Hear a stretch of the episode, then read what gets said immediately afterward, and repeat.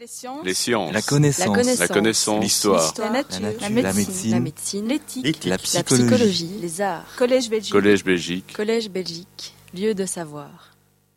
Bonjour à tous et euh, merci beaucoup pour votre présence. hein. Parallèlement à visiblement un, un débat euh, qui, qui sera télévisé, un débat de plus grande ampleur. Donc merci euh, d'assister à, à cette conférence euh, néanmoins. Et donc effectivement, je vais vous parler d'économie écologique et d'indicateurs de soutenabilité euh, en commençant rapidement par quelques constats. Il semble aujourd'hui que la croissance euh, soit un modèle à bout de souffle. Euh, de nombreux économistes, notamment euh, Angus Madison, qui a récolté des données de très très très long terme euh, sur les chiffres de croissance, nous ont permis de voir que, d'une part, la croissance telle que nous l'avons connue depuis 200 ans est une parenthèse historique euh, dans l'histoire. D'autre part, ces données, je les ai ici reprises pour construire juste ce petit graphique qui nous montre que depuis les années 50, le PIB par tête, le taux de croissance du PIB par tête est tendanciellement en baisse. Donc on sent vraiment au niveau mondial qu'il y a un essoufflement euh, de la croissance. On continue tendanciellement en tout cas à avoir euh, une croissance positive du PIB par tête, mais euh, de plus en plus petite. Le même constat est à observer au niveau de l'Europe occidentale. On voit ici, hein, depuis 1950, de nouveau un taux de croissance du PIB par tête qui est tendanciellement en baisse. Outre le fait que ce modèle de croissance semble s'essouffler, on se rend compte que la croissance n'est plus à même de modérer les inégalités comme elle a pu le faire durant les 30 glorieuses. On voit par exemple avec ce graphique qui est issu du World, euh, Inequalities Database, euh, donc qui est d'ailleurs une base de données très intéressante pour ceux qui s'intéressent aux chiffres sur les inégalités dans le monde, nous montre ici que la part des revenus des 10% les plus aisés dans la population entre 1980 et 2016 euh, est tendanciellement en hausse, alors à des rythmes différents selon que l'on soit en Inde, aux États-Unis, en Russie, en Chine ou en Europe. Mais euh, ces tendances nous montrent quand même un accroissement euh, de la- de l'accaparement des, revenus par une petite portion, une- par une minorité de personnes. De plus, dans, euh, dans, le- dans les modes de développement actuels, nous voyons que euh, le, système le, le modèle de la croissance euh, est insoutenable du point de vue écologique. Je mets ici sous vos yeux un graphique que sans doute euh, d'aucuns d'entre vous auront euh, déjà regardé. Il s'agit de l'empreinte écologique mondiale euh, depuis 1961 jusqu'à 2013. Euh, je l'ai trouvé donc sur le site du Global Footprint Network qui met à jour régulièrement cet indicateur et qui nous présente ici euh, la, ligne rouge, la courbe rouge représente notre empreinte écologique, la courbe verte représente la capacité, la biocapacité de la Terre, c'est-à-dire ce que la Terre est capable de nous offrir en termes de ressources et en termes d'absorption de nos déchets. Et nous voyons que depuis la fin des années 60, le début des années 70, nous, nous sommes euh, en train euh, de, vivre un déficit écologique, c'est-à-dire que nous demandons plus à la planète que ce que celle-ci est capable de nous fournir en respectant son rythme de régénération sain. Donc, face à ces éléments, euh, on, se rend compte de l'urgence de changer de modèle, et cette urgence est également euh, soulignée ici par une figure que je trouve assez parlante et qui provient d'un article de Tim Jackson et de Robin Webster. Tim Jackson, dont vous connaissez certainement les, ouvrages sur la prospérité sans croissance. Et ici, récemment, en avril 2016, il nous montre dans ce graphique le nombre d'années qu'il nous reste si nous continuons à émettre euh, à émettre des gaz à effet de serre au niveau actuel pour limiter la hausse des températures. Et vous voyez que pour chaque euh, pour chaque objectif, ici ils ont pris trois objectifs, donc 1, 1 degré 5, 2 degrés et 3 degrés de réchauffement climatique. Si l'on veut avoir une forte probabilité, par exemple une probabilité supérieure à 66% euh, de ne pas dépasser 1,5 degré de réchauffement climatique, il nous reste 6 ans pour agir. Donc on a vraiment, à travers ce graphique, je trouve un sens de l'urgence du changement de modèle. Cette urgence, nous l'avons ressentie, euh, Isabelle Cassirs et tous les auteurs euh, du livre Prospérité sans croissance, et, Prospérité sans croissance, redéfinir la prospérité, pardon, et vers une société post-croissance. Et c'est donc face à ce constat de la nécessité d'une prospérité post-croissance que nous situons nos réflexions. Il semble aujourd'hui que nous soyons entrés euh, dans une ère qui est euh, pavée de nouvelles incertitudes et que Paul, Crutzen nomme l'Anthropocène. Je ne sais pas si vous êtes familier ou pas avec ce concept d'Anthropocène, hein, qui caractérise une ère géologique marquée par un impact global et significatif de l'activité humaine sur les équilibres euh, et sur les écosystèmes terrestres. Euh, de nombreuses études montrent que, euh, à force de continuer nos modes de développement tels que nous les vivons aujourd'hui, euh, nous sommes probablement, nous allons au devant de déstabilisation potentiellement catastrophique des systèmes naturels. Il semble donc que nous soyons en train de scier la branche sur laquelle nous sommes assis.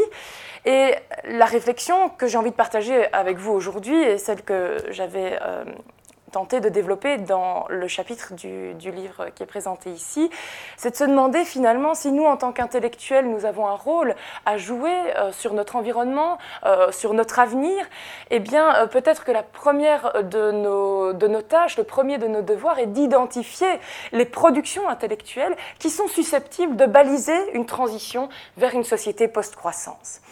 Et euh, c'est dans cette démarche que euh, je me suis posé la question suivante. Si l'économie, puisque je suis économiste, l'économie comme discipline façonne l'économie comme système, et on sait euh, l'importance de la science économique sur nos systèmes économiques, de quelle discipline économique avons-nous besoin pour baliser le chemin vers une prospérité, vers une prospérité nouvelle inscrite dans un cadre de post-croissance?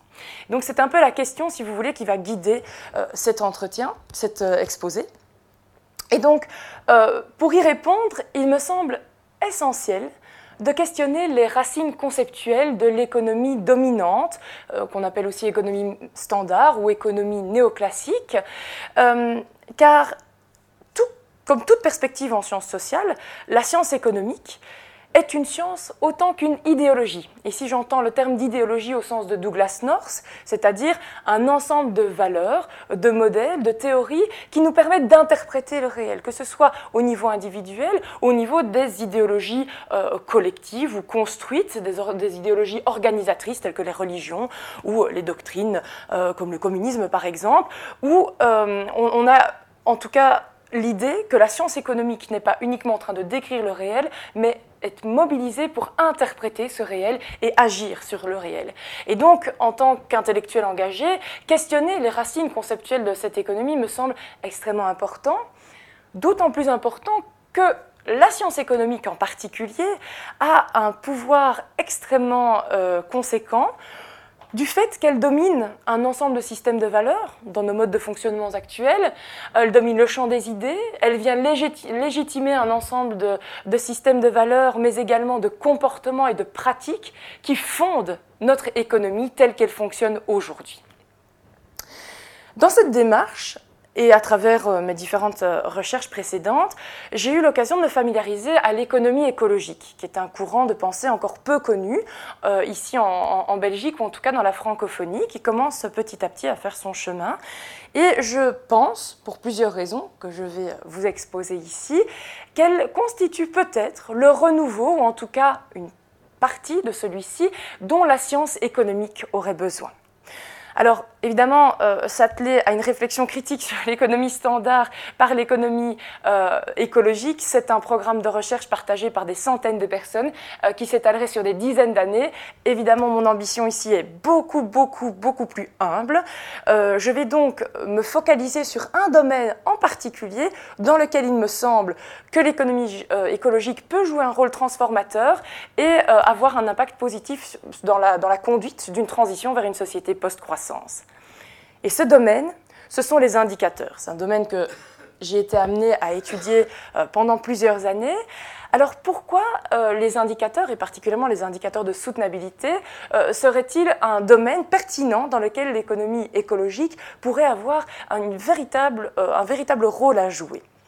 Pour le comprendre, il est intéressant de revenir en quelques secondes, peut-être une minute ou deux, sur la singularité de l'objet indicateur.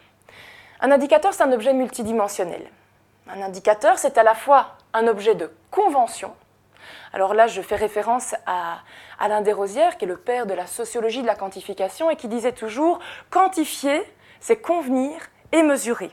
Si l'on veut quantifier la soutenabilité de nos sociétés, il s'agit d'abord de convenir de ce qu'on entend par soutenabilité ici, les définitions de la soutenabilité divergent grandement. Et, une, et, ces conventions sont généralement historiquement, géographiquement, culturellement situées. Le PIB, dans la manière pour ceux d'entre vous qui sont familiers avec la comptabilité nationale, le PIB est un indicateur euh, qui repose sur des conventions historiquement situées dans l'après-guerre euh, en Occident, par exemple. Je fais vite. Les indicateurs sont donc des objets de convention. Ces conventions doivent être mises à jour et pouvoir potentiellement être discutées. Deuxièmement, les indicateurs sont des outils techniques et ou théoriques, selon euh, la manière dont ils sont construits. Ils reposent sur un ensemble de choix méthodologiques que l'on doit comprendre et connaître et qui ne sont pas nécessairement abordables. Troisièmement, les indicateurs, et aujourd'hui plus que jamais, sont un outil de gouvernementalité c'est-à-dire qu'ils sont mobilisés dans des systèmes de gouvernance comme euh, ce, que, euh, par exemple, Michel Foucault appellerait des dispositifs disciplinaires. Et euh, je pense qu'avec mes collègues, quelques-unes de mes collègues de, de l'ICHEC sont ici, nous avons vécu cette gouvernementalité par les nombres pas plus tard que cette semaine, puisque, comme beaucoup d'écoles de commerce, eh bien, ces écoles sont soumises à des processus d'accréditation dans lesquels les indicateurs jouent un rôle essentiel. Et nous voyons vraiment au sein de l'école l'importance d'être classés selon ces indicateurs et l'importance qu'ont ces indicateurs sur la manière dont nous allons organiser l'école, dont nous allons euh, euh, élaborer nos et au final euh, réfléchir au contenu de nos cours. Donc vous voyez que les indicateurs ont vraiment un rôle extrêmement important qui ne fait pas que décrire des phénomènes, mais agit sur le réel. Et donc, étant à la confluence de ces trois caractéristiques, étant constitués de ces trois caractéristiques, les indicateurs performant le réel, c'est-à-dire la manière dont ils sont construits venant finalement influencer l'objet dont ils sont censés être le reflet, euh, la congruence de ces caractéristiques implique que du point de vue démocratique, ils ne peuvent pas être laissés aux mains de seuls scientifiques, ou en tout cas ne peuvent pas être construits dans une posture purement positiviste, où le scientifique construirait l'indicateur euh, dont euh, la société devrait par la suite s'emparer sans discussion. Donc, voyez, l'enjeu démocratique derrière la construction d'un indicateur est très forte.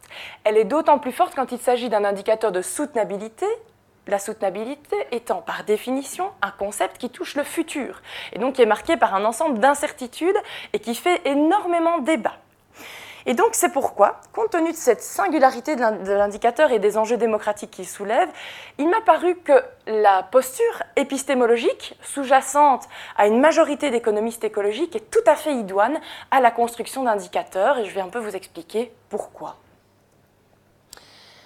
Alors, euh, le propos sera structuré en trois temps dans cette conférence, deux grands temps, on va dire, plus un petit troisième. Euh, l'économie écologique d'abord, donc là je vais vous montrer un petit peu la, posture épistémologique qui sous-tend ce courant. Euh, je l'ai intitulé Quand le politique intègre la science. Et ensuite, dans un deuxième temps, si je ne démolis pas tout le, le décor, euh, je vous présenterai les options de quantification qui sont proposées par ce courant, puisque si on parle d'indicateurs, il est bon de savoir de quels indicateurs euh, l'économie écologique euh, se, se, targue, ou en tout cas ce qu'elle a envie de proposer. Je terminerai en conclusion par une évaluation des options de quantification qui sont proposées. Donc, dans un premier temps, l'économie écologique, pourquoi considérer que la posture épistémologique sous-jacente à ce courant est idoine à la construction d'indicateurs de soutenabilité. Euh, la première raison est liée au fait que euh, ce courant très hétérogène et traversé par de nombreuses dissensions, voire conflits. Donc on est loin ici de parler d'une école de pensée qui a été vraiment consolidée dans le temps. Elle est encore très jeune, elle date des années 80. Mais ce courant, en tout cas pour une majorité euh, de, ceux qui le composent, euh, est porté par des objectifs normatifs plutôt que par des méthodes, comme c'est le cas dans l'économie néoclassique, qui repose sur un corpus théorique et méthodologique extrêmement euh, solide, ou en tout cas extrêmement consolidé à travers le temps institutionnalisé et partagé par les économistes qui se réclament de la science économique dite standard. Alors, l'économie écologique, elle, ne s'est pas construite autour d'un corpus standardisé de méthodes.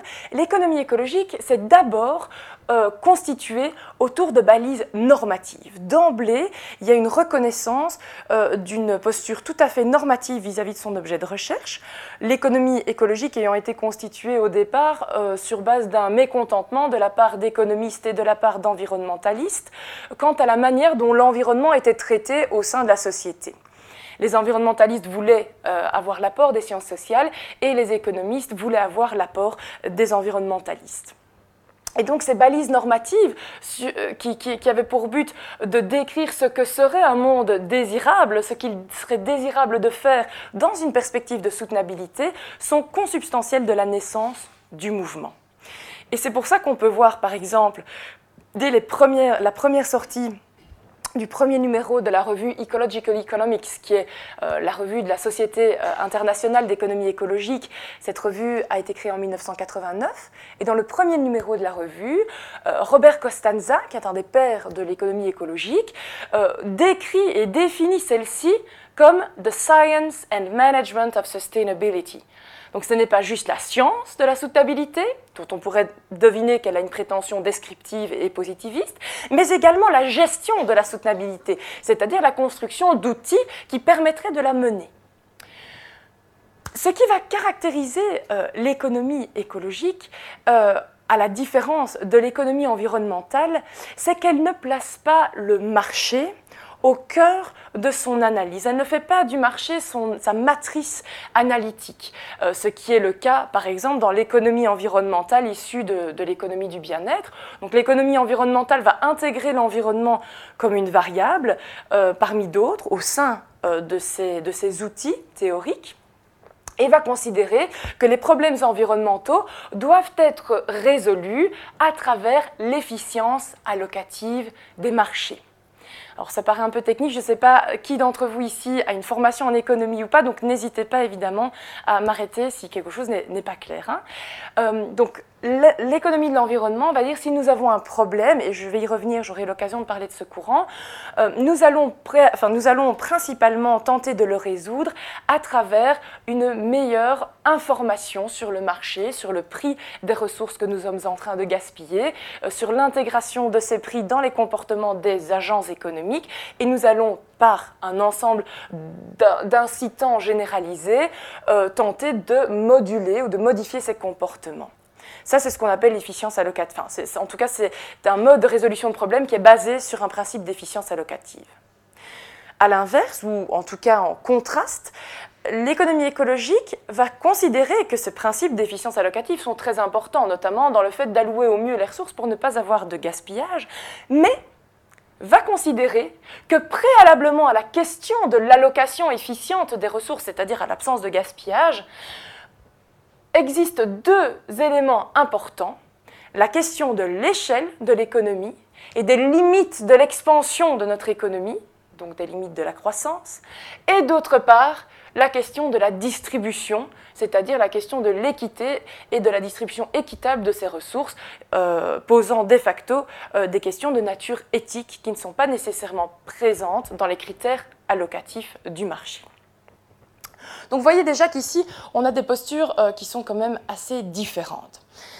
Euh, Baumgartner, par exemple, et Quas, euh, s'ils caractérisent, ne sont pas les seuls à avoir fait un tel type de travail, mais dans un article de 2010, mettent en exergue ou identifient quatre caractéristiques très symptomatiques qui, qui, peuvent refléter des préoccupations normatives de l'économie écologique. C'est d'une part que la focale de l'ensemble des recherches est axée sur la relation humain-nature. Deuxièmement, euh, le fait que l'incertitude qui caractérise nos systèmes est prise en compte comme un élément central de l'analyse. Et vous allez voir que ce n'est euh, pas peu de le dire parce que euh, la prise en compte de l'incertitude va radicalement modifier la manière de faire de la science et ce que l'on entend comme une parole scientifique audible. Euh, on va voir que dès lors qu'il y a une incertitude radicale liée à de l'indétermination sociale, liée à l'ignorance d'un ensemble de problèmes extrêmement complexes, eh bien, euh, le rôle du scientifique va être questionné dans de nombreux travaux en économie écologique. Une préoccupation extrêmement importante de la distribution équitable entre les humains, mais également de génération en génération. Et puis, quand même, également, la question de l'allocation efficiente des ressources, mais vous voyez qu'elle vient euh, après un ensemble de, préoccupations euh, préalables. L'économie écologique est caractérisée donc par cette euh, reconnaissance de la complexité. Alors dès lors que vous considérez qu'une situation ou un problème est doté d'une grande complexité et est caractérisé par une incertitude radicale, ça veut dire quoi une incertitude radicale? Ça veut dire que ce n'est pas une incertitude probabilisable. Ça veut dire qu'à un moment, euh, l'instabilité des systèmes ou, l'ampleur du danger qui pourrait arriver en cas de déstabilisation euh, euh, systémique liée aux problèmes environnementaux notamment, mais pas que, également aux systèmes sociaux, est indéterminable.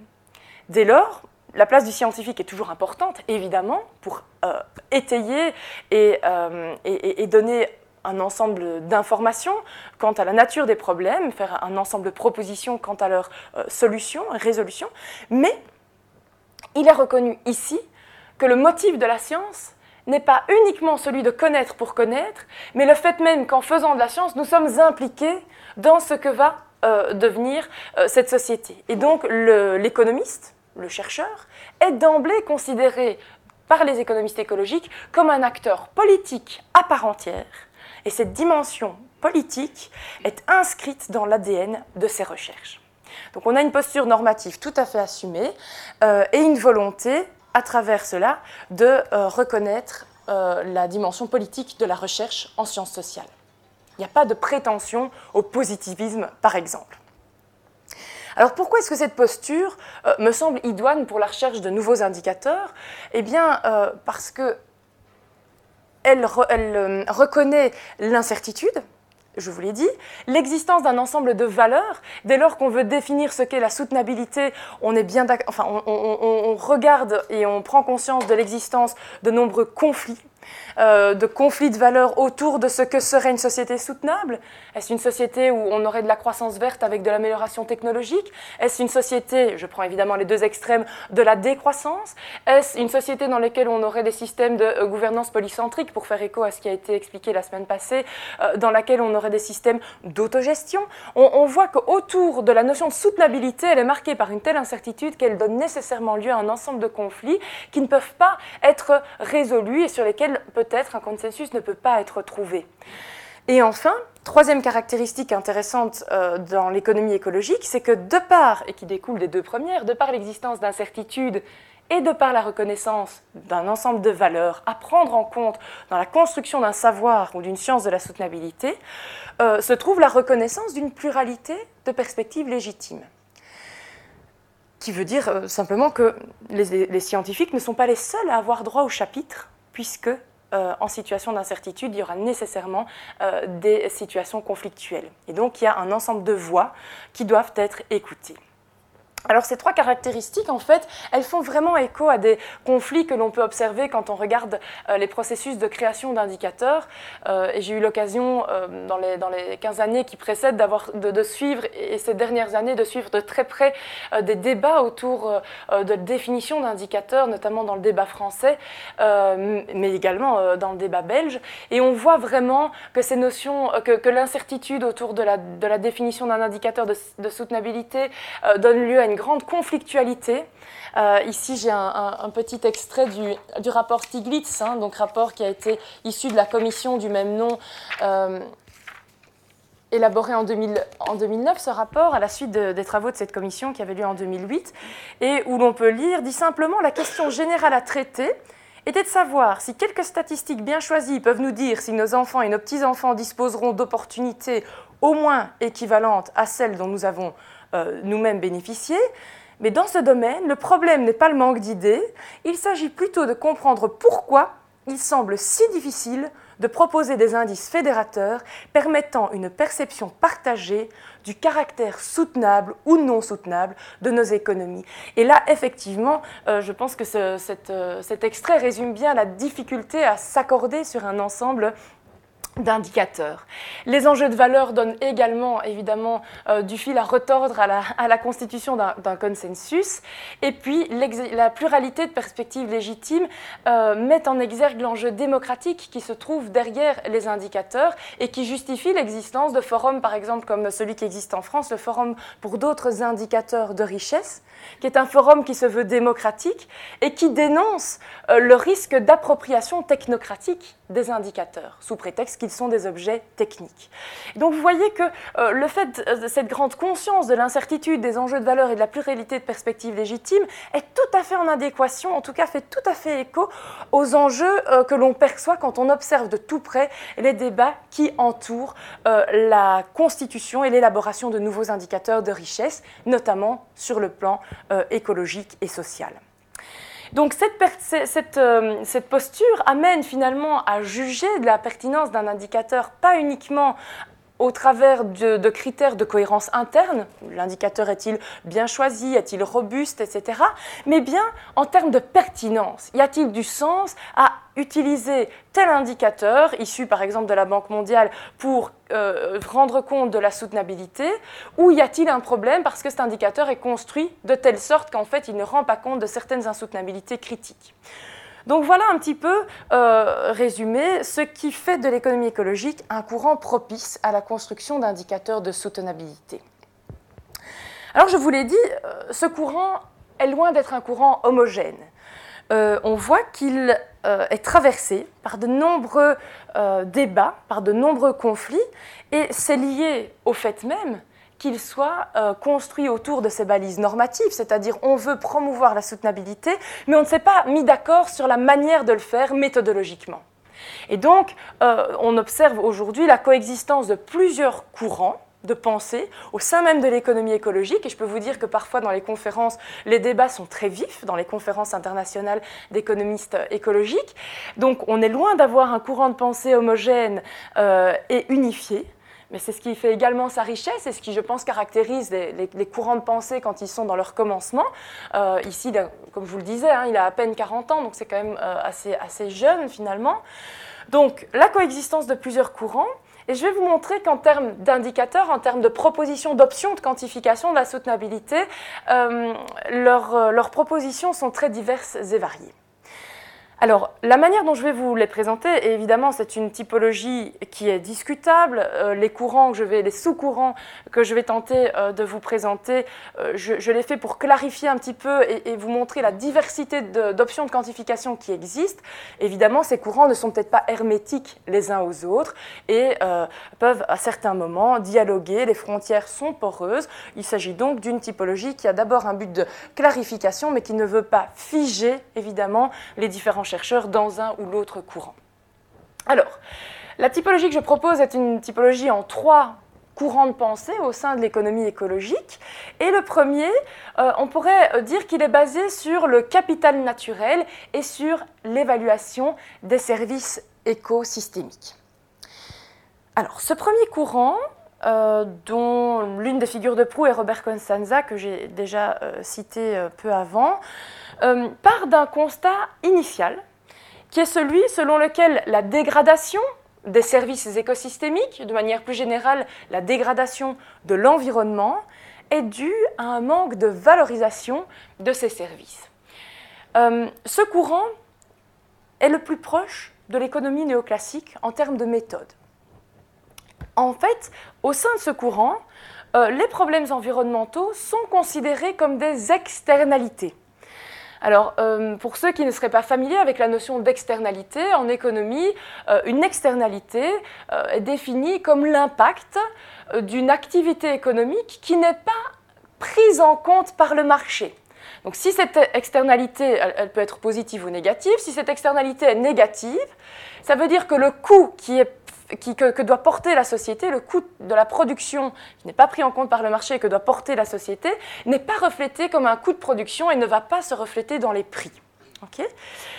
Donc, les problèmes environnementaux sont des externalités, des défaillances de marché, et donc ne sont pas correctement prises en compte. La solution est alors d'internaliser ces externalités en les rendant visibles. Dans cette perspective, rendre visibles des défaillances de marché ou des externalités euh, implique de euh, trouver le bon prix, le juste prix et d'appliquer un prix aux problèmes environnementaux, de sorte à ce qu'ils soient intégrés dans les comportements économiques et qu'une ressource dont la production générerait de la pollution, par exemple, soit produite par le marché, par une régulation par le marché, en moindre quantité. Est-ce que tout le monde me suit jusque-là? N'hésitez pas à me dire hein, s'il si, euh, y a des choses, vu que voilà, c'est un public hétérogène, donc je ne sais pas exactement euh, euh, qui est familier avec ces concepts économiques ou pas. Alors, donc l'hypothèse sous-jacente, c'est qu'une meilleure information, entendez ici un meilleur système de prix qui permettrait d'attribuer une valeur monétaire à un ensemble de problèmes environnementaux ou de services rendus par la nature, donnerait lieu normalement à une meilleure allocation des ressources. Alors, ce type d'analyse est exactement le type d'analyse porté par l'économie environnementale. Alors vous allez me dire, mais pourquoi vous les mettez dans, dans, l'économie écologique? Eh bien, c'est parce que ces auteurs euh, montrent une grande conscience des limites de ce type d'analyse en termes euh, de marché, à travers le prisme du marché, et assume plus ou moins ouvertement, selon les auteurs, que euh, ce choix méthodologique est avant tout un choix stratégique. Il s'agit d'adopter, pour euh, euh, mettre en œuvre le changement, d'adopter la rhétorique des acteurs dominants. Et c'est une rhétorique avec laquelle, évidemment, de nombreux acteurs politiques et économiques, eux-mêmes baignés dans l'économie classique, sont tout à fait familiers. Donc il s'agit ici de parler le langage de ceux qui dominent, pour une raison très pragmatique, c'est que le changement est urgent et donc euh, qu'un tel langage permettra à, la nature, au service que nous rend la nature, d'être pris en compte rapidement.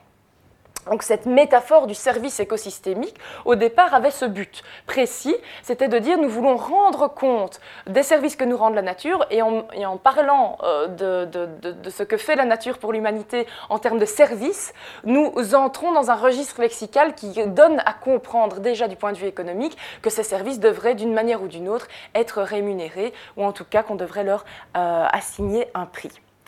Et donc, en matière de quantification, bah, que propose ce courant?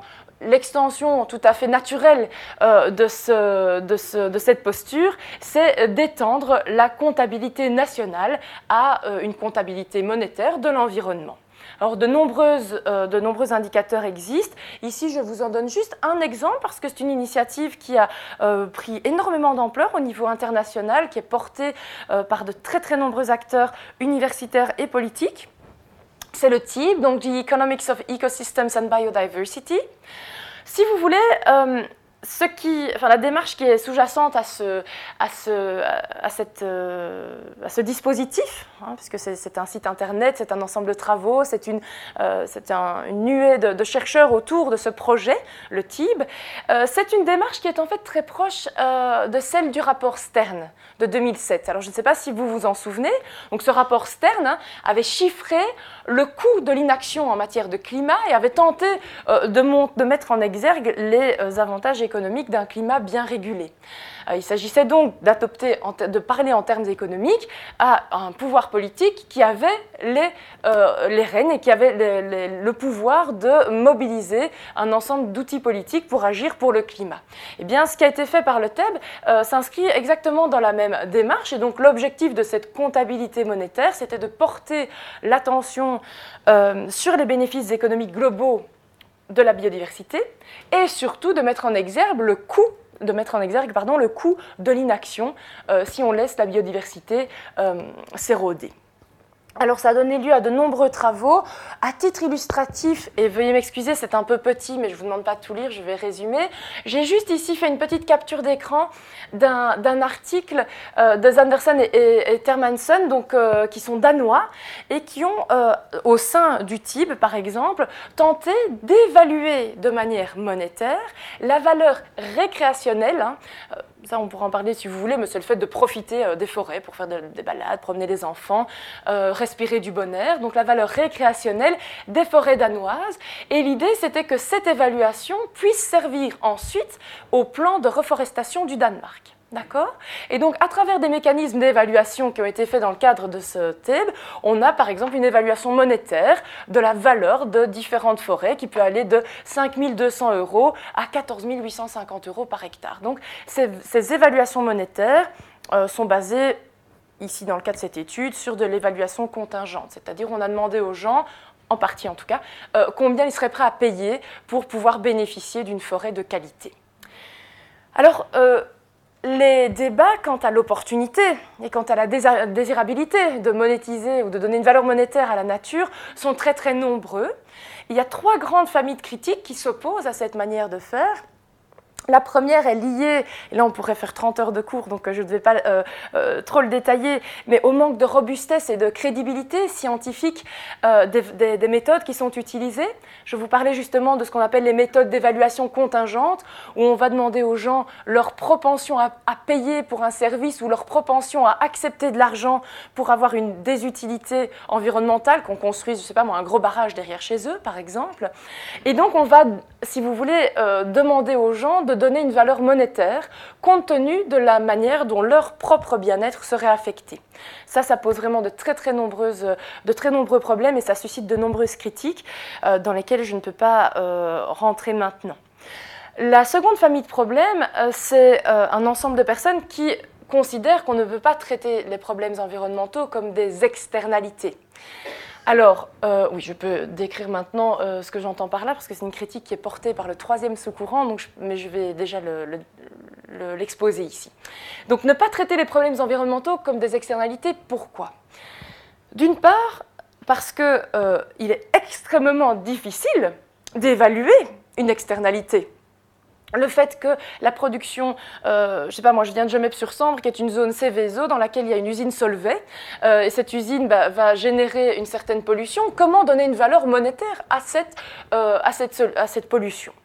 Mettons qu'on parvienne à donner une valeur monétaire à cette pollution. Quand bien même cette valeur monétaire, normalement, devrait permettre, moyennant les mécanismes de marché appropriés, d'internaliser cette externalité, et donc de réduire en conséquence la production euh, de, biens euh, qui, qui généraient de la pollution. Mais quand bien même on serait capable de le faire, l'efficience allocative, qui est l'horizon normatif de l'économie mainstream.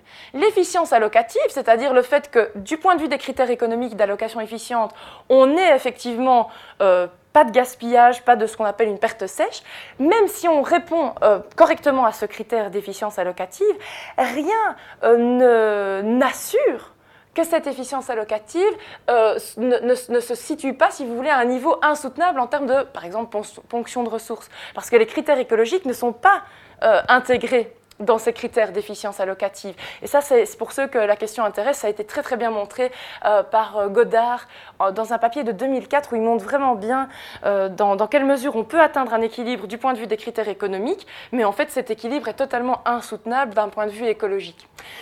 Ensuite, euh, et plus fondamentalement, ça c'est une critique plus philosophique qui a été portée par euh, euh, Carl William Capp en 1950 déjà, et puis par de nombreux économistes écologiques à sa suite plus tard, hein, notamment par Joan Martinez-Alière, le fait de parler de problèmes économiques en, les définissant comme des externalités, c'est un peu caché qu'en fait ils sont structurels, ils ne sont pas extérieurs au marché. Euh, parler d'externalités, c'est considérer qu'ils sont extérieurs. Et la critique qui est faite, c'est de dire non, les économies de marché capitalistes sont génératrices structurellement de problèmes de nature environnementale. Il ne s'agit donc pas de les traiter comme quelque chose qui n'est pas chronique et qui, est, qui serait résorbable euh, par un mécanisme de marché. La troisième famille de critiques qui s'oppose euh, à la monétisation de la nature euh, est liée à la crainte croissante euh, d'une marchandisation de la nature. Le fait de porter un, prix, par exemple, sur des terres qui, qui, avant n'étaient pas évaluées monétairement, pourrait induire des comportements de réappropriation de parcelles et donc venir marchandiser des éléments, des parcelles de nature qui n'étaient pas échangeables sur un marché préalablement. Voilà donc euh, les trois critiques qui sont euh, formulées à cette monétisation et qui sont formulées par un autre pan de l'économie écologique auquel j'arriverai en fin d'exposer. Avant d'y venir, je vais vous présenter un deuxième euh, courant que j'identifie en économie écologique, un courant dont on pourrait dire qu'il est porté sur ce qu'on appelle l'économie stationnaire, steady state. L'économie stationnaire, ce courant va, tout comme le premier courant, avoir une posture assez pragmatique en disant il est très important d'utiliser des outils qui sont compréhensibles par les décideurs aujourd'hui tels que notre économie fonctionne aujourd'hui et donc sont euh, relativement euh, optimistes et, prompts à, à utiliser une comptabilité qui serait élargie au capital naturel. À la différence du premier courant, euh, en revanche, euh, il questionne beaucoup plus directement la question de l'échelle, l'enjeu de l'échelle de notre économie, c'est-à-dire la limite de l'expansion de notre système économique. Donc cette question d'échelle est au cœur euh, des travaux de ce deuxième courant qui sont portés notamment par Herman Daly et Joshua Farley, qui sont vraiment deux, des, figures de ce sous-courant. Et eux considèrent que l'économie stationnaire est la réponse aux problèmes actuels. L'économie stationnaire, c'est un petit peu ce qui a été porté par Tim Jackson, qui a vraiment contribué finalement à populariser, à mon avis, ce sous-courant de l'économie écologique. C'est l'idée d'une économie qui croît, mais euh, dont l'empreinte matérielle décroît. Donc une économie dans laquelle nous aurions un découplage absolu entre une, euh, amélioration du bien-être, des conditions de vie, des échanges, euh, mais une euh, diminution nette de, euh, l'utilisation de, nos flux de matière, de l'utilisation de l'énergie et des émissions de gaz à effet de serre. Alors, euh, cette économie stationnaire repose sur la distinction, comme je vous le disais en début d'exposé, entre la notion d'échelle, la notion de distribution et la notion d'allocation. En fait, euh, l'échelle doit être, la question de l'échelle de l'économie doit être préalablement posée, ce qui implique de questionner la croissance ad infinitum. Euh, la question de la distribution ensuite doit être posée parce qu'une fois qu'on euh, considère que la croissance doit stopper, se pose la question très politique de la distribution des, des ressources entre différentes catégories de la population. Et une fois ces deux questions euh, résolue, ou en tout cas discutée, se pose alors la question de l'allocation la plus efficiente de ces ressources. Donc la priorité est donnée à l'échelle optimale et à la distribution. Alors, en termes d'indicateurs, qu'est-ce que ça nous donne? Eh bien, fondamentalement, euh, si on combine l'usage pragmatique d'une comptabilité qui serait liée aux méthodes de l'économie dominante et l'importance de respecter une échelle et de mettre en exergue la matérialité de notre développement économique, eh bien, on, euh, voit naître dans la combinaison de ces deux euh, principes un ensemble d'indicateurs tout à fait intéressants dont je vais vous donner ici euh, trois exemples. Euh, le premier, c'est un indicateur ou des indicateurs, mais ils sont très proches. On peut presque les euh, traiter comme euh, un seul indicateur, puisque le Genuine Progress Index est en fait le successeur de l'Index of Sustainable Economic Well-being. deuxièmement, des indicateurs d'éco-efficience et d'éco-productivité, dont je vais vous donner un petit exemple par la suite. Et troisièmement, des indicateurs de flux d'énergie et de matière. Alors, partons des indicateurs synthétiques, l'issue et le GPI. Alors, cet indicateur a été porté par euh, Daly et Cobb dès la fin des années 80. Ce sont des indicateurs euh, monétaires qui intègrent, en fait, qui partent de catégories de la comptabilité nationale, qui vont partir de l'épargne ou de la consommation, en l'occurrence ici ils partent de la consommation domestique, mais vont euh, adjoindre et euh, vont prendre en compte un ensemble de dimensions qui ne sont pas prises en compte dans le produit intérieur brut et ils vont les prendre en compte eux, mais comme je vous le dis, de manière monétaire. Donc on va sommer, on va évaluer de manière monétaire les bénéfices du travail domestique, euh, les bénéfices ou les coûts de l'éducation, euh, la valeur du bénévolat, la valeur du loisir, le coût du crime, du sous-emploi, euh, des, trajets travail-domicile, des, coûts de la pollution, la dégradation des ressources renouvelables, etc., etc. Il y a un ensemble pour ceux qui intéressé par la méthodologie complète, je peux bien sûr vous, euh, vous donner des références qui vous montreront de manière euh, plus précise comment cet indicateur est construit. Et on voit qu'ici, euh, cet indicateur va intégrer de manière monétaire l'ensemble de ces dimensions. Alors, ce qui est extrêmement intéressant, c'est donc d'une part la prise en compte hein, dans cette dimension d'échelle des dégradations des ressources, mais deuxièmement, dimension d'équité, de, distribution, le fait que cet indicateur soit pondéré euh, négativement par les inégalités. Une économie dans laquelle les, coûts euh, pris en compte seraient exactement les mêmes, mais la, répartition euh, des revenus serait très différente. Je pense qu'ici, dans, dans, cet indicateur, euh, les inégalités sont prises simplement sur base d'un coefficient de Gini. Eh bien, celle dans laquelle le coefficient de Gini reflète des inégalités plus fortes, eh bien, va négativement influencer cet indicateur de bien-être économique durable. D'accord? Donc, on voit ici qu'on a bien un indicateur qui mobilise la monétisation, mais qui s'intéresse aussi aux questions de distribution et à la question de l'échelle. Et ce qui est très intéressant, et là on revient sur la question de l'échelle, c'est que, regardez ce graphique, euh, l'indicateur a été calculé, là ici je le prends pour les États-Unis, et on voit qu'aux États-Unis, le PIB par tête a constamment augmenté tendanciellement, et on voit en revanche qu'à partir des années, euh, mettons la moitié des années 70, l'indicateur de, bien-être véritable, donc le Genuine Progress Index, euh, stagne, voire décroît légèrement. On observe donc un découplage entre le PIB d'une part et euh, cet indicateur d'autre part. Et il a été souvent suggéré que cet indicateur corroborait l'hypothèse, je reviens à mon slide précédent, l'hypothèse de seuil. Alors l'hypothèse de seuil, euh, c'est une hypothèse qui a été développée par Max Neef en 1995, selon laquelle pendant un certain temps, la croissance économique est accompagnée d'un accroissement de la qualité de vie, au sens vraiment profond du terme, c'est-à-dire qualité sociale, qualité environnementale, jusqu'à un certain point, après lequel la croissance devient non économique. Euh, euh, donc une croissance non économique serait une croissance dont finalement les fruits ne serviraient pas à l'amélioration de la qualité de vie au sens large. Alors, il y a eu beaucoup de débats hein, sur la construction de cet indicateur. Euh, Eric Neumayer, notamment, a mis en question la pertinence de sa méthodologie, des hypothèses, et c'est vrai que les indicateurs sont toujours soumis à critique, mais il est intéressant quand même de voir que cet indicateur pondéré par les inégalités et mettant en exergue une forme de découplage à partir d'un certain moment sur le fait que finalement plus de croissance économique n'améliore pas la qualité de vie, montre bien, est très symptomatique de ce courant qui est euh, sensible euh, à l'échelle et à la distribution de l'économie. Deuxième type d'indicateur qui est euh, issu de ce courant, ce sont les indicateurs d'écoefficience. Alors peut-être que vous y êtes plus familier parce que ces indicateurs ont été très largement endossés par de nombreuses institutions et l'Union européenne, l'Eurostat notamment, calcule de nombreux indicateurs d'écoefficience. Donc là, euh, ces indicateurs répondent à cette question. L'économie est-elle susceptible de produire plus de richesses avec moins de ressources matérielles et ou énergétiques? Ces indicateurs sont généralement exprimés en unités de matière ou d'énergie par unité de PIB ou en, unité de PIB par unité d'énergie. Donc là, euh, on a des ratios, généralement, ce sont donc des indicateurs relatifs, mais qui sont assez intéressants pour rendre compte des, progrès en termes énergétiques ou en termes euh, de pollution de euh, nos économies.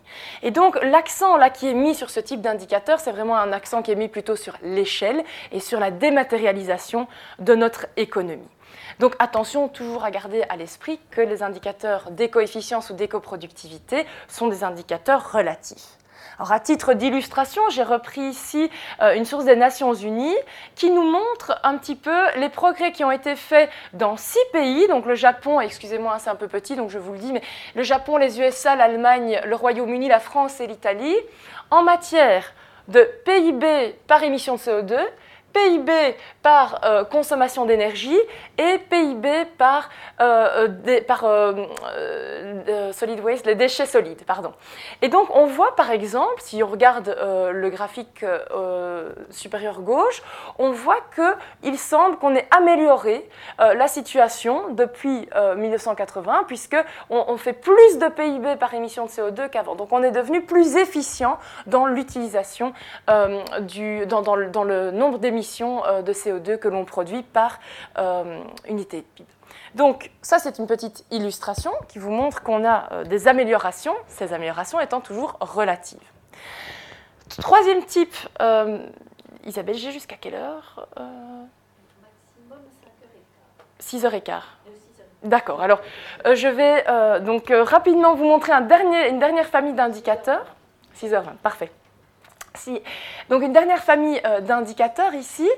Euh, ce sont les indicateurs de flux d'énergie et flux de matière. Ceux-là aussi sont plus connus euh, et sont euh, calculés, ici en Belgique notamment, par le Bureau fédéral du plan, par exemple, et ont pour but vraiment là d'exprimer la matérialité de notre développement économique en termes purement physiques. Donc ici, on ne met plus des euros avec des quantités d'émissions ou des tonnes de matière, on va vraiment uniquement regarder des tonnes, des tonnes de matière qui sont utilisées, et l'objectif de ce type d'indicateur est de rendre compte de la taille du de ce qu'on appelle le métabolisme de l'économie.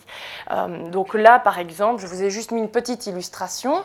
Euh, oui, avant de vous la montrer, ce qui est très intéressant, c'est que les activités dont on calcule les flux de matière sont en fait découpées selon les mêmes catégories que les catégories de comptabilité nationale. Donc ça permet de comparer bien les deux données. Donc ici, par exemple, on a on va regarder uniquement euh, la courbe turquoise et on voit qu'on a ici la Domestic Material Consumption, donc la consommation intérieure de matière, la DMC. Pour ceux d'entre vous qui sont familiers avec les données d'Eurostat, euh, elles sont assez répandues. Et on voit par exemple qu'ici la consommation de matière euh, au niveau européen a décru par exemple. Donc voilà des indicateurs intéressants et qui vont mettre en exergue la matérialité de notre économie. Troisième courant de pensée, un courant qui, lui, euh, se distancie plus fortement des deux premiers. Les deux premiers courants étaient assez bien ancré aux États-Unis. Ici, on va avoir euh, les, économistes qui constituent ce, troisième courant, euh, que je n'ai pas traduit, parce que je pense que Clive Spash l'appelle comme cela, le Social Ecological Economics, donc l'économie sociale écologique, est un courant qui est plus ancré en Europe, bien qu'il ait aussi quelques figures de proue en Inde ou en Australie. Euh, mais ce courant est plus européen et va se caractériser par un, plus, un plus grand engagement politique, un alarmisme beaucoup plus important euh, et va mettre en exergue d'abord et avant toute chose les enjeux d'échelle et de distribution euh, en s'intéressant, vous allez le voir, à des notions de conflits environnementaux et vraiment à la dimension sociale de l'écologie. Donc comme je vous le disais, courant plus alarmiste, une posture politique et militante et du point de vue épistémologique, une distanciation très très forte de l'économie néoclassique, beaucoup plus que les deux premiers courants. Alors, euh, cette approche est très interdisciplinaire, s'ouvre beaucoup à la sociologie, aux sciences euh, de l'environnement, se veut profondément hétérodoxe. Certains, euh, certains des représentants de ce sous-courant, d'ailleurs, s'opposent assez formellement à la formalisation mathématique, par exemple. c'est un courant qui se positionne dans ses choix d'objets de recherche sur des questions qui nécessitent un changement systémique, Hein, la croissance étant insoutenable, mais étant nécessaire aujourd'hui dans le système tel qu'il est, euh, tel, qu'il fonctionne. On ne peut pas envisager aujourd'hui qu'il n'y ait plus de croissance dans, dans, les conditions actuelles, sinon le système s'effondre. Donc ces questions qui nécessitent un changement de système sont vraiment des questions qui euh, meuvent la plupart des représentants de ce courant. Des questions liées à la pauvreté, à la distribution. Euh, il y a un ensemble de, courants de recherche de l'économie euh, écologique sociale qui euh, se sont intéressés très fortement à l'application, enfin à une vision écologique des théories de la dépendance, donc des théories nord-sud, et qui, ont fait beaucoup, beaucoup d'études là-dessus qui considèrent les marchés comme des constructions sociales faillibles et donc n'en font certainement pas leur matrice d'analyse et leur horizon normatif par excellence qui tente de proposer des institutions alternatives où pourrait avoir lieu l'échange. On trouve notamment, par exemple, les euh, différentes propositions de monnaie alternatives, etc. Et euh, veulent mettre au cœur de leur réflexion de manière très explicite les enjeux de pouvoir qui sont liés à euh, l'interface science et politique. Alors, comme je vous le disais, ce courant est très critique. Et il est très critique notamment des premiers courants, du premier courant plus pragmatique, euh, en, considérant déjà que euh, le fait de traiter les externalités est problématique. Ce sont les raisons que je vous ai expliquées tout à l'heure. Les externalités sont difficilement évaluables. Quand bien même elles seraient évaluables, l'allocation allocative ne veut pas dire qu'elle assure la soutenabilité écologique et sociale. Et les externalités ne sont pas extérieures au marché, mais des problèmes structurels. Il ne faut donc pas entretenir euh, ce registre euh, ce registre sémantique. Ce, deuxième, ce courant euh, également refuse la monétisation. La raison principale pour laquelle euh, il y a refus de monétisation, c'est d'une part que les économistes écologiques sociaux considèrent que les différentes ressources, les différentes dimensions de l'environnement euh, sont incommensurables, qu'on ne peut donc pas les exprimer dans une unité de compte commune. Euh, les rendre commensurables, ce serait alors ouvrir la porte à euh, ce qu'on appelle la substituabilité des différents capitaux et donc avoir l'idée que l'on pourrait compenser une perte de capital naturel par un investissement en capital technique ou en capital humain. Donc ce type de possibilité de substituabilité euh, est euh, généralement extrêmement critiqué par la frange de ce courant-là de l'économie écologique. Deuxièmement, et ça je vous l'ai déjà mentionné tout à l'heure, la monétisation ouvre euh, au risque d'induire une forme de marchandisation de la nature à laquelle également ce courant s'oppose. Troisième caractéristique intéressante, euh, en tout cas qui, est constitutive de ce courant, c'est vraiment l'ontologie, c'est-à-dire la manière dont l'humain est conçu dans les modèles euh, ou dans les, dans les conceptions que, développent les économistes écologiques sociaux. Euh, c'est qu'ils ont une ontologie profondément politique. Ils voient vraiment l'homme comme l'humain à travers et son rapport à la nature comme une relation profondément politique et s'éloigne en ce sens et entend se distancier en ce sens de euh, la rationalité instrumentale de l'homo economicus.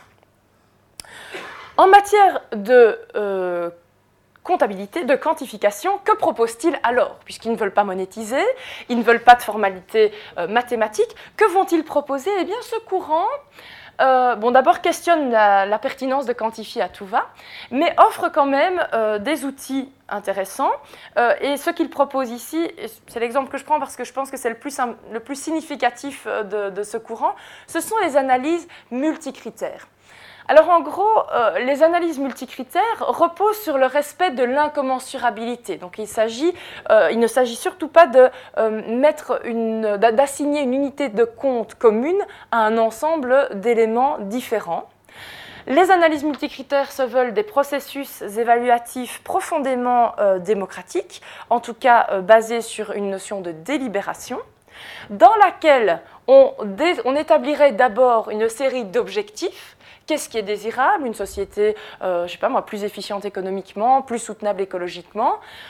On discuterait ensemble de la pertinence d'un ensemble d'indicateurs utiles qu'on retiendrait et qu'on appelle critères. Et puis, on ferait une série de scénarios. Et on ferait une série de scénarios euh, qu'on évaluerait au regard des différents critères qui auront été discutés. Donc si vous voulez une analyse multicritère, ça prend un peu la forme d'une matrice comme ceci, où on a un ensemble de critères, les unités, c'est juste la manière de, rendre compte de ces critères, sont des indicateurs, et un ensemble d'alternatives qui vont être évaluées au regard de ces critères. Alors à titre tout à fait illustratif, encore une fois, ne pensez pas que je veuille que vous lisiez ceci, c'est tout petit petit, mais c'est un article de 2012 de Bernal et euh, euh, qui, ici prennent un, cas euh, pour gérer l'incertitude et la soutenabilité dans une région d'Espagne. Et donc, ils ont fait tout un processus participatif qui a donné lieu à la, mise en exergue de différents, euh, de différents, critères, différents indicateurs qui étaient importants euh, pour les, différentes voix qui ont pris part au débat. Donc, par exemple, la création euh, d'emplois, la qualité de l'emploi, la consommation d'eau, la protection de l'environnement, la protection de la biodiversité, etc., etc., qui sont des indicateurs que les gens ont trouvés importants quand il s'agissait de euh, penser à la soutenabilité de, leur région. Donc vous voyez que c'est une soutenabilité autant écologique que sociale, puisqu'on parle de la qualité de l'emploi, de la création des emplois. Et à partir de ces critères, les auteurs ont fait différents scénarios et ont tenté d'évaluer ces scénarios, et puis on, offert, euh, on proposé de mettre en débat ces scénarios. Donc vous voyez qu'ici, finalement, ce n'est pas tant le résultat euh, de, cette analyse multicritère qui compte, puisque finalement il y en a plein de résultats, vous voyez qu'on n'a pas du tout une réponse univoque, mais plutôt le fait que le processus de quantification, d'évaluation, soit lui-même l'opportunité d'une mise en débat. Donc vous voyez qu'ici, on a quelque chose de beaucoup plus participatif et on a la volonté de mobiliser la quantification, non pas pour offrir un ensemble de résultats qui eux-mêmes auront des implications politiques, mais de faire de l'évaluation un processus politique en soi. Donc euh, voilà très rapidement euh, brossé et à grands traits euh, trois tendances que je perçois au sein de l'économie écologique avec le type d'indicateurs de soutenabilité que ces trois sous-courants proposent. La question qui se pose maintenant, vous voyez quand même qu'il repose, enfin j'espère que vous le percevez, qu'il repose sur des présupposés extrêmement différents, très conflictuels, vous voyez, entre le dernier courant que je vous ai présenté et puis le premier. Et donc euh, se pose la question de euh, finalement euh, la conciliation ou non de ces indicateurs. On voit effectivement une ligne de fracture très forte et on la sent vraiment, euh, je veux dire humainement aussi, euh, quand, on va aux conférences de, l'économie de, la Société européenne d'économie écologique par exemple, on sent une fracture très très forte entre d'une part les partisans d'un changement euh, fondamental, très structurel du système, qui vont s'opposer aux modes de quantification qui, vont, qui viendraient monétiser ou constituer une extension de la comptabilité nationale et d'autre part les tenants d'une posture stratégique, pragmatique, qui décide pertinemment d'adopter le, registre et la rhétorique euh, des acteurs dominants pour euh, influencer euh, le changement le plus rapidement possible. Et donc moi, quand je perçois ces conflits, je vous dis, je, les vois, je les ressens vraiment très fort, euh, je me demande si c'est très constructif de rester euh, dans une posture comme ça très conflictuelle, parce que finalement, on a une guerre des écoles, et je me dis, mais comment est-ce qu'on pourrait essayer de concilier? Parce que je pense qu'elles ont chacune leur intérêt, ces différentes euh, formes de, quantification. Et donc, voilà la question que je me pose, sont-elles irréconciliables ou sont-elles conciliables? Et à quelles conditions pourrait-on les articuler pour baliser notre société vers un, chemin, euh, enfin, vers la post-croissance. Alors, en fait, pour répondre à cette question, et en fait, j'y réponds sans y répondre, c'est juste euh, pour vous donner envie d'y réfléchir. quand j'y ai réfléchi, j'ai pensé en fait au, concept de Fernand Braudel de, de l'étagement des temporalités. Euh, donc euh, Fernand Braudel va étager les différentes euh, temporalités quand il va étudier l'histoire, il va regarder vraiment les, changements qui font des lames de fond, les changements de cycle et puis l'histoire événementielle. Et je me suis dit, mais en fait, il y a quelque chose de ça dans ces trois courants. il me semble qu'en fait, ces trois types, familles d'initiatives de quantification de la soutenabilité devraient dès aujourd'hui être favorisées, stimulées, soutenues, encouragées parce que je pense euh, que le premier courant pourrait avoir un effet à court terme. Je me pose la question de savoir si l'environnement serait moins bien pris en compte s'il n'y avait pas d'analyse coût-bénéfice, s'il n'y avait pas de monétisation de l'environnement. Et je me pose vraiment la question. Euh, est-ce que ça serait mieux pris en compte? Je ne le pense pas. Donc peut-être qu'à très court terme, les analyses coût-bénéfice ou euh, les formes de comptabilité monétaire que je vous ai présentées, comme le TIB, ont peut-être l'intérêt d'éveiller les consciences des personnes les moins sensibles à la thématique de l'écologie et probablement aussi les personnes qui, sont aux manettes et qui ont peut-être un, levier euh, transformateur important, eh bien peut-être qu'à court terme, c'est très intéressant qu'on ait ce type d'indicateur. Mais c'est certainement pas ce type d'indicateur qui amènera à faire changer les choses de manière structurelle. Donc il faudrait, et ça je n'ai pas la réponse, euh, mais que c'est que cette comptabilité soit encadrée ou en tout cas mise dans un contexte, dans une réflexion plus large qui intégrerait, je pense, dans une perspective de moyen terme, les indicateurs qui sont portés par le deuxième courant. Ces indicateurs d'éco-efficience, d'éco-productivité, les analyses de flux de matière, ces indicateurs qui sont susceptibles par leur construction de mettre en exergue euh, l'évolution et les progrès euh, de l'économie en termes de dématérialisation puisque c'est ça l'enjeu aujourd'hui.